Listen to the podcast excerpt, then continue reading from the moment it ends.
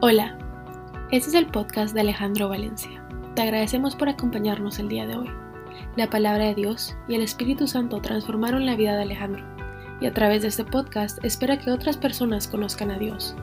Nuevamente, gracias por acompañarnos y esperamos que disfrutes la charla.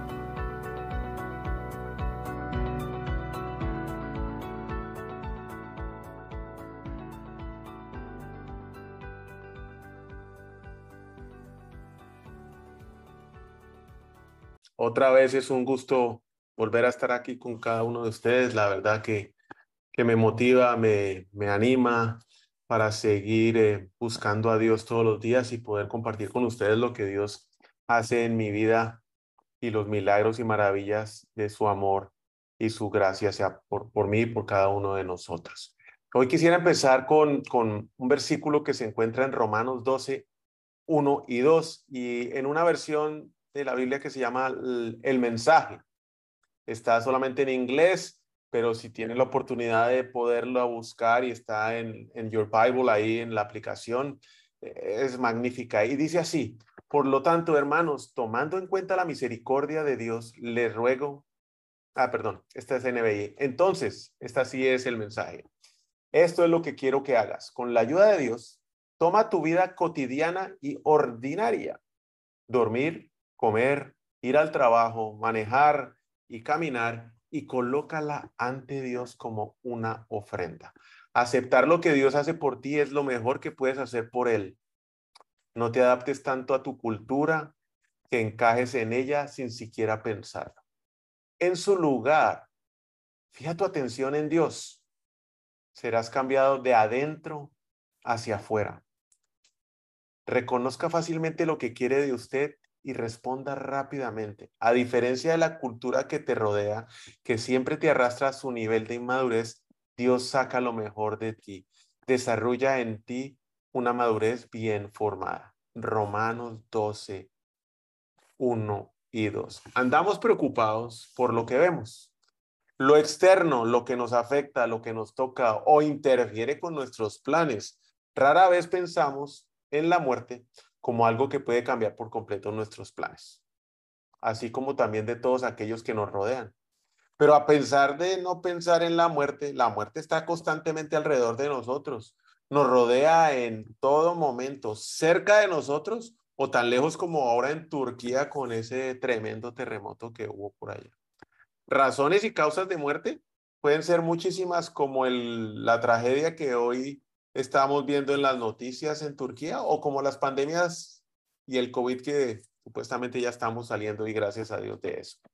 Y puede llevarnos a pensar que la principal razón de la muerte en el mundo o son las tragedias o son los terremotos.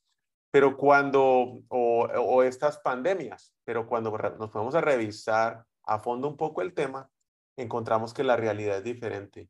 Y esto es lo que me ha hecho reflexionar sobre el tema que esta semana les quiero compartir, que titulé Muerte de infarto.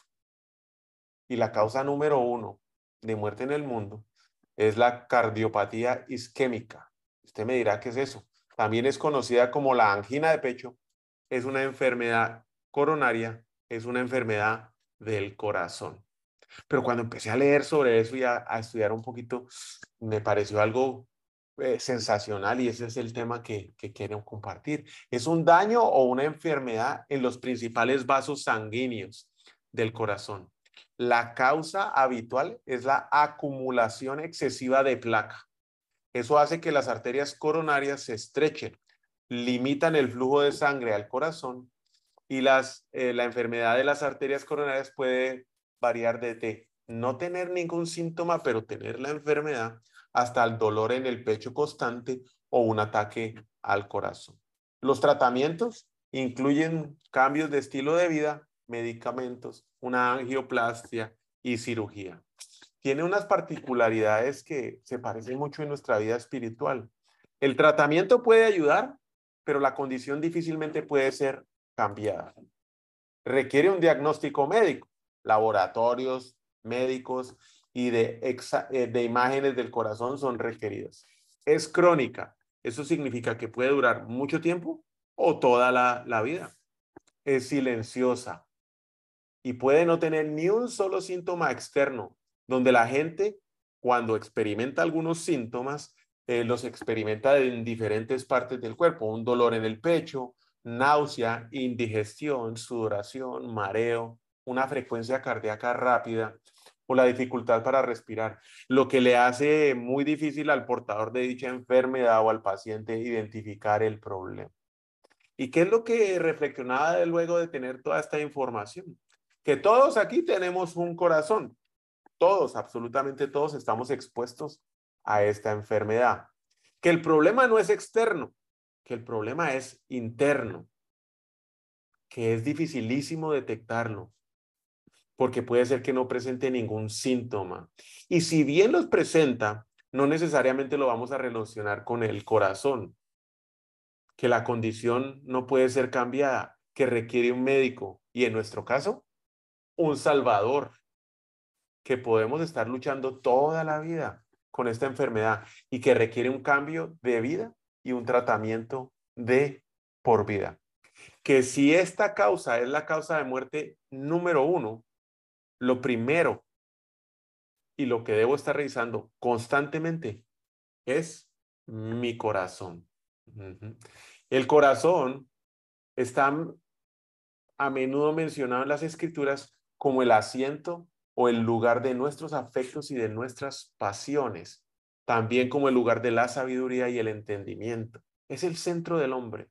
El corazón es el centro de la vida física, es el centro de la vida espiritual, es el centro de la vida mental. mental.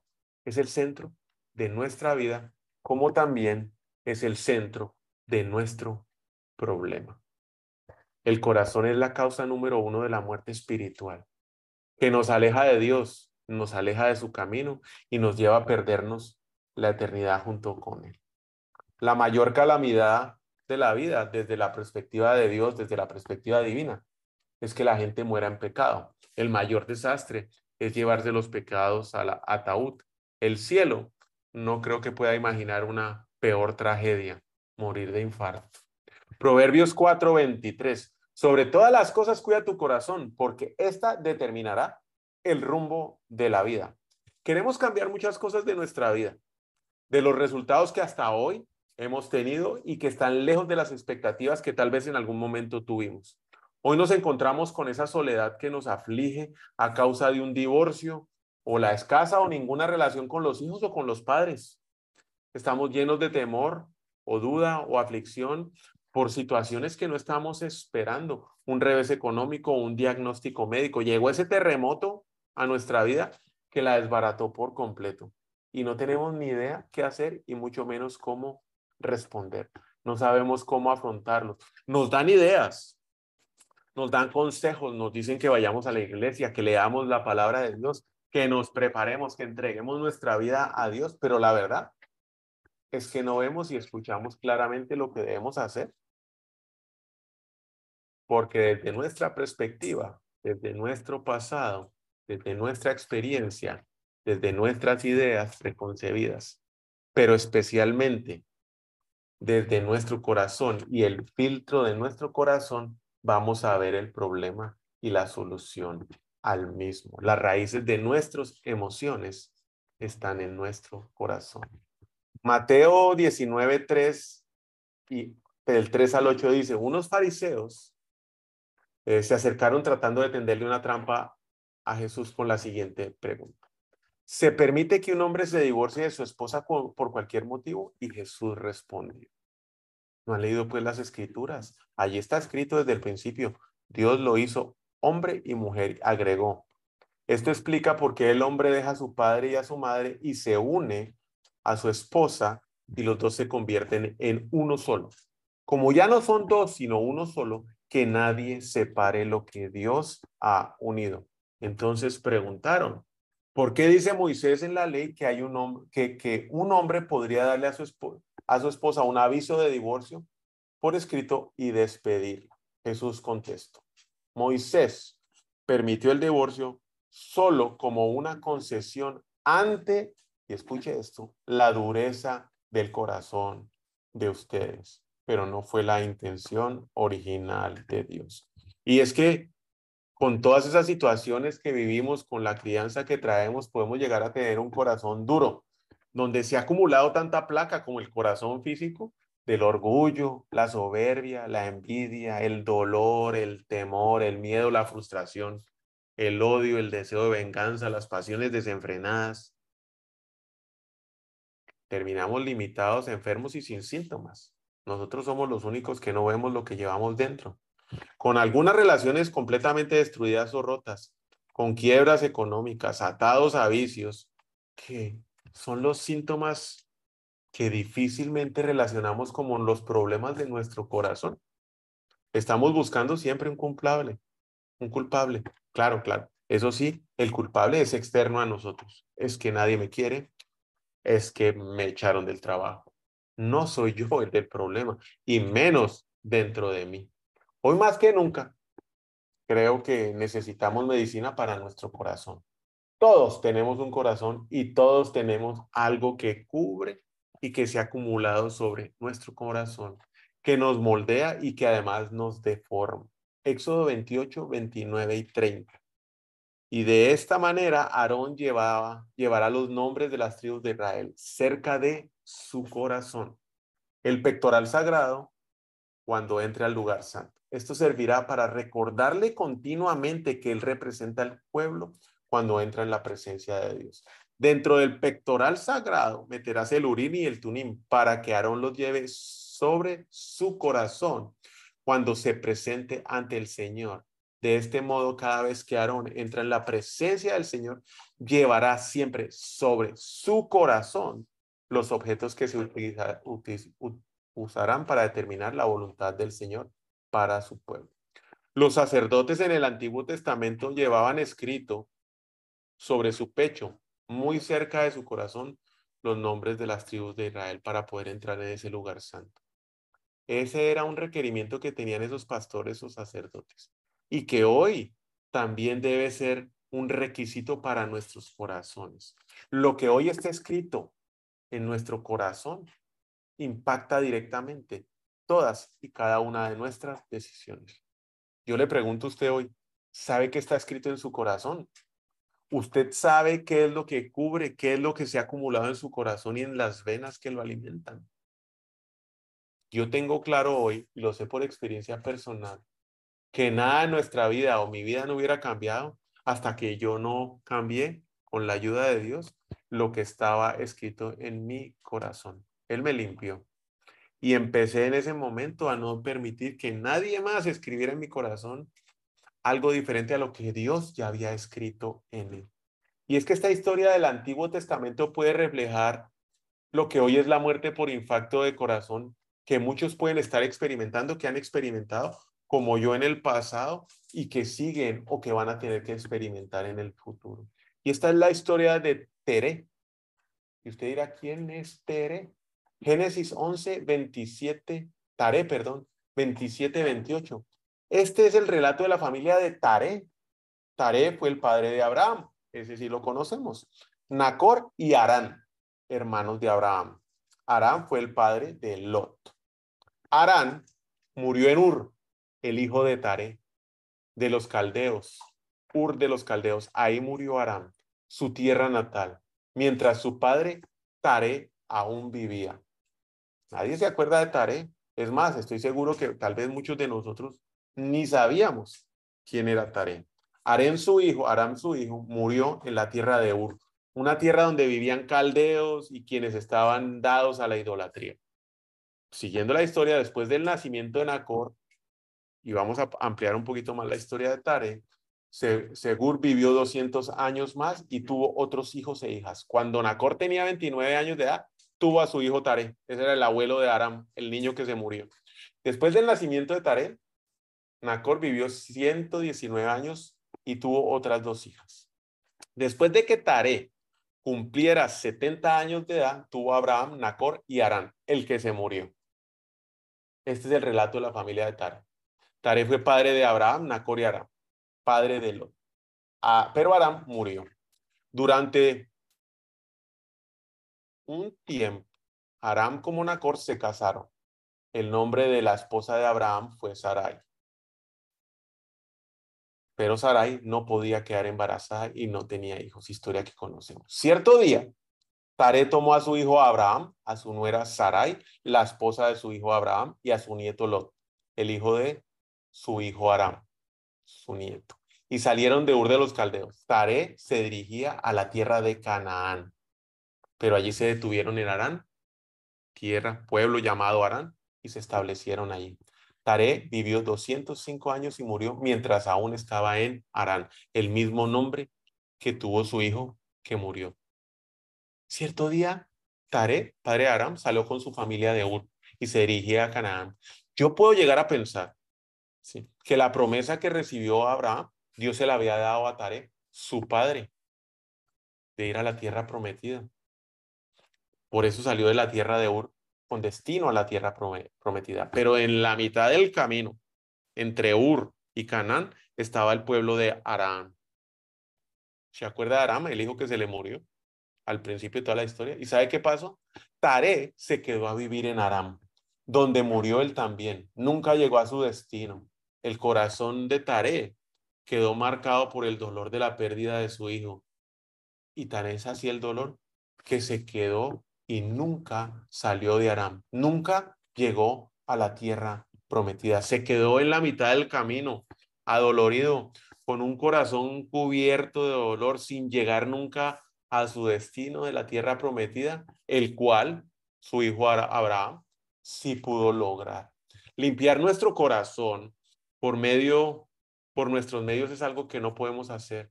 Es, eh, es igual que para poder detectar y prevenir una enfermedad en el corazón físico, necesitamos exámenes y doctores. Para salvar y limpiar nuestro corazón espiritual, necesitamos a Jesús. Y es que solo la sangre que Jesús derramó en la cruz por nuestros pecados limpia nuestro corazón. Y así podemos llegar a la tierra prometida para vivir a la eternidad con Él. Si no lo limpiamos, nos puede pasar como tarea, nos podemos quedar perdidos en la mitad del camino, sumidos y consumidos por nuestro dolor o por, lo, por el nombre que esté ahí o las palabras que estén marcadas en nuestro corazón. Pero Jesús es el único que quiere y puede trabajar en nuestro corazón. No es el único, perdón, que, quiere y, que, y puede trabajar en nuestro corazón. Satanás no para de hacerlo. Trabaja sin descanso para escribir nombres en nuestro corazón, nombres que cubren nuestro corazón, que nos limitan, que filtran cómo vemos las cosas y que no nos permiten llegar a nuestro destino final. Satanás quiere cambiar ese nombre que ya nos dio Dios y que nos apoderemos de esos nuevos nombres que Él nos quiere dar.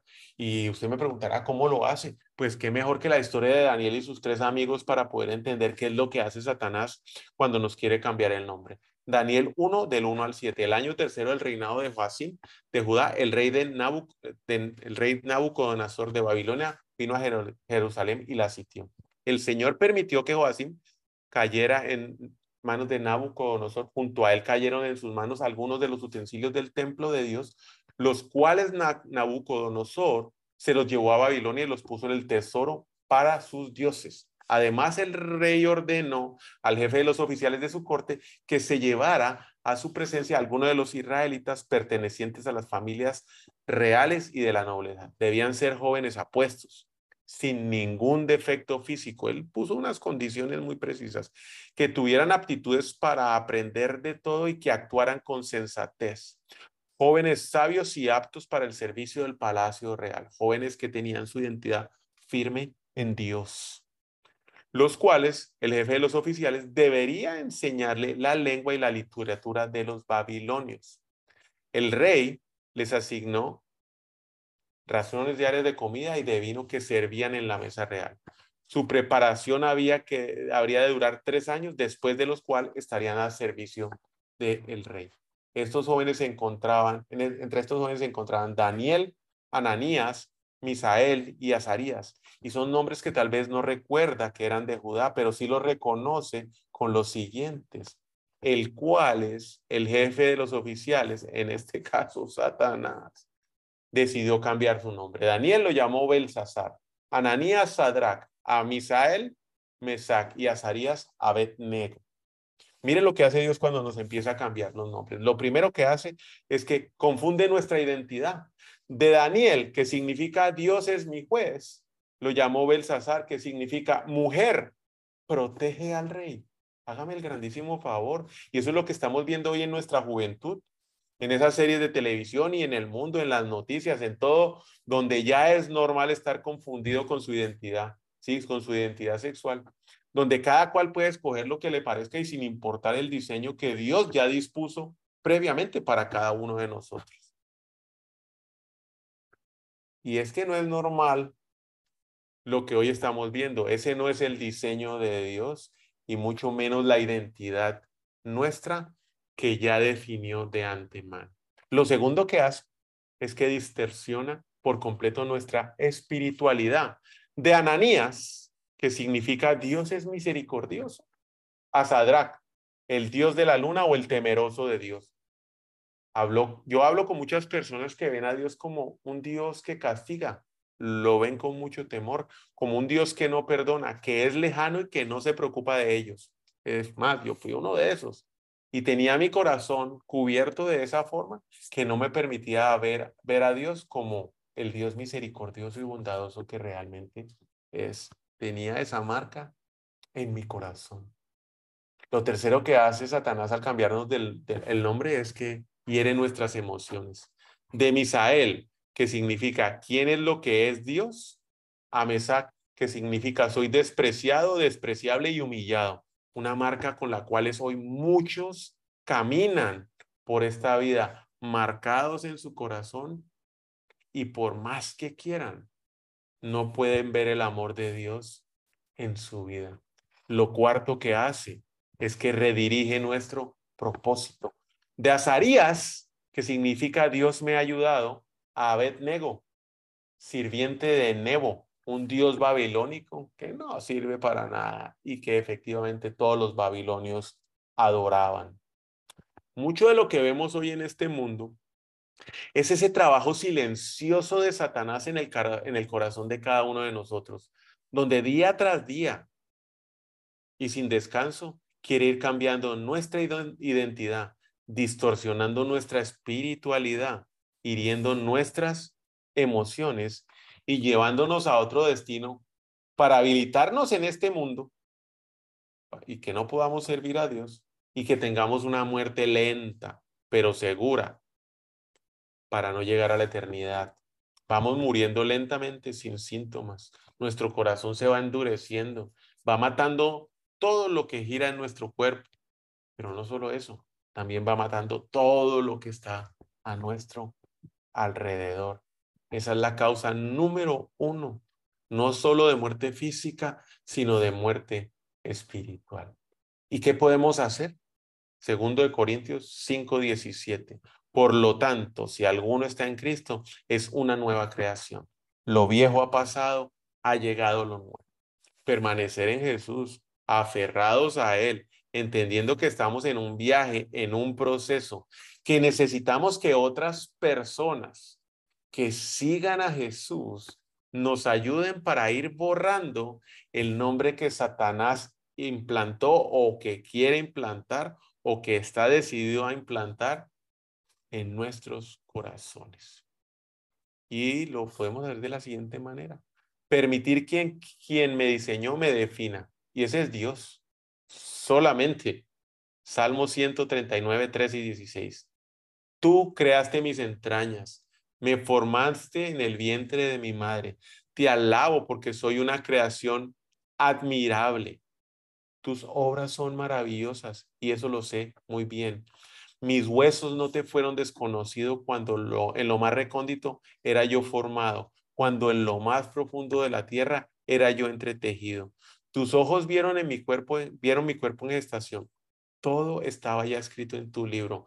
Todos mis días estaban diseñados, aunque yo no existiera en uno solo de ellos. Somos creación admirable y maravillosa de Dios y nuestros días ya están escritos y diseñados. Así no sepamos qué va a pasar mañana o en 10 años. Y tampoco importa que ya haya pasado. Debemos arrancar y permitir que Jesús entre en nuestro corazón para quitar cualquier marca y poder vivir el plan que ya está diseñado para nuestras vidas. creerlo y declararlo en nuestra vida, así como también en la vida de todas aquellas personas que nos rodean. Nosotros debemos ser esa declaración viviente de nuestro creador con cada una de las personas que están en nuestros círculos de influencia, empezando con nuestra familia. Lo segundo que debemos hacer es ver a Dios de la manera correcta. Salmo 139, 17. Cuán preciosos, oh Dios, son tus pensamientos. Cuán inmensa es la suma de ellos.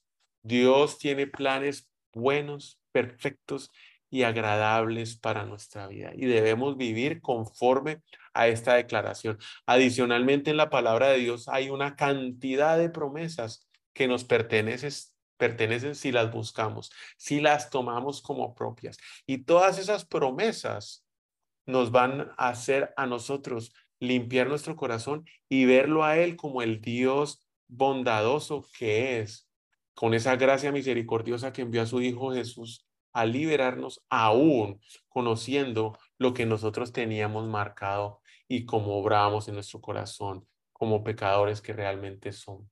Lo tercero es que debemos permitir que Dios sane nuestro corazón y es entregárselo a Él. Salmo 139, 23 y 24. Examíname, oh Dios, y sondea mi corazón. Pon a prueba mis pensamientos y sondéalos. Fíjate si voy por el mal camino y guíame por el camino eterno. Permitir que Dios y que Jesús entre en nuestro corazón, no solo en las pequeñas cosas, sino en las grandes, en absolutamente todo, en todo momento, en nuestro diario vivir. Que lo haga en todo momento y en toda circunstancia. Debe ser una decisión que debemos tomar y mantenernos firmes. Señor, te entrego mi día, te entrego esta situación, te entrego esta llamada, te entrego este diagnóstico. Te entrego mi vida, te entrego mis hijos, te entrego mi matrimonio. Te entrego mi día, te entrego absolutamente todo lo que yo soy. Y cuarto, debemos invitar a Dios a nuestro futuro. Salmo 139, 24. Fíjate si voy por mal camino y guíame por el camino correcto. La vida eterna tiene un camino que solo llegamos por medio de Jesús y que solo si lo seguimos a Él nos mantenemos en el camino. Yo lo invito ya para concluir esta charla a que revise su corazón hoy y mañana y pasado mañana y toda la semana y todos los días del resto de su vida. Que permita que Jesús entre al rincón de su corazón más lejano, más frío, más sucio y más oscuro, para que con su luz y su amor cambie ese nombre que Satanás intenta escribir en él. Esta es una generación que tiene hambre de verdad, que como yo antes de conocer a Dios estaba buscando las cosas correctas, propósito, identidad, alegría en todos los lugares equivocados, sexualidad, sustancias y comportamientos que solo me glorificaban a mí. ¿Qué cambiaría en la vida de todas estas personas que hoy conocemos y especialmente de las generaciones que vienen detrás de nosotros, si compartiéramos lo que Dios ha hecho en nuestra vida, si compartiéramos el testimonio de Jesús. Es un trabajo de no acabar, pero si sabemos que la causa principal de muerte y la causa número uno es el problema en nuestro corazón, no importa cuánto tiempo llevemos conociendo, sirviendo o asistiendo a una iglesia si su corazón no está conforme a lo que Dios dice de usted, téngalo por seguro que va al camino de un infarto espiritual con consecuencias eternas. Pero adicionalmente, si usted ya está permitiendo que Dios obre en su corazón y está en ese viaje como yo, que es duro y de todos los días, no piense salvarse solamente usted. Salve a todos los que pueda y que estén a su alrededor. Comparta con todos los que usted pueda lo que Dios ha hecho y está haciendo en su vida. Que sea usted ese doctor que tantos corazones necesitan hoy. Lo animo, lo invito a que no frene su boca para compartir lo que Dios ha hecho en su corazón. Muchos pueden llegar a pensar que necesitan ir a un seminario, un curso de teología para poderlo compartir, pero la experiencia de lo que Dios ha hecho en usted es única y reemplazable. Y es un testimonio. Hay unos testimonios que son más fuertes que otros, pero todos tenemos un testimonio. A todos nos siguen. Y nuestro testimonio va a cambiar la vida de todos esos corazones marcados con Satanás, con mentiras y poderles presentar a Jesús que marcará y limpiará sus, sus corazones con la sangre y los ayudará a caminar en el camino de la eternidad. Agradezco nuevamente este tiempo y vamos a orar. Señor Jesús, te agradezco, Señor, que entres en nuestros corazones y que nos muestres qué es la marca que el enemigo ha intentado poner en él y que la arranquemos y que la limpies, Señor. Que nos arranques ese dolor, esa, esa aflicción, ese temor, esa injusticia, esa falta de perdón que podemos estar cargando hoy, ese nombre de divorciado, de violento, de amargado, que Satanás ha intentado poner de orgulloso, de soberbio, de arrogante. Porque no somos esos. Somos una obra maravillosa de tu poder, donde tú ya tienes marcados para nosotros todos los días de nuestra vida. Que sea Jesús la luz que llegue a iluminar lo más profundo de nuestras entrañas y de nuestro corazón y que arranque toda esa capa que cubre hoy el corazón. Sabemos que es un viaje largo, que es un viaje de no parar. Sabemos que tú nos guías, tú nos fortalezas, tú nos das las fuerzas para poderlo hacer. Entregamos nuestro corazón a ti, Señor Jesús, este día en el nombre de Cristo Jesús. Amén y amén. Nuevo, muchísimas gracias nuevamente por acompañarnos hoy y nos vemos el próximo miércoles a trabajar en ese corazón y a entregárselo a Dios. Dios los bendiga. Feliz noche para todos ustedes. Un fuerte abrazo. Los quiero muchísimo. Chao.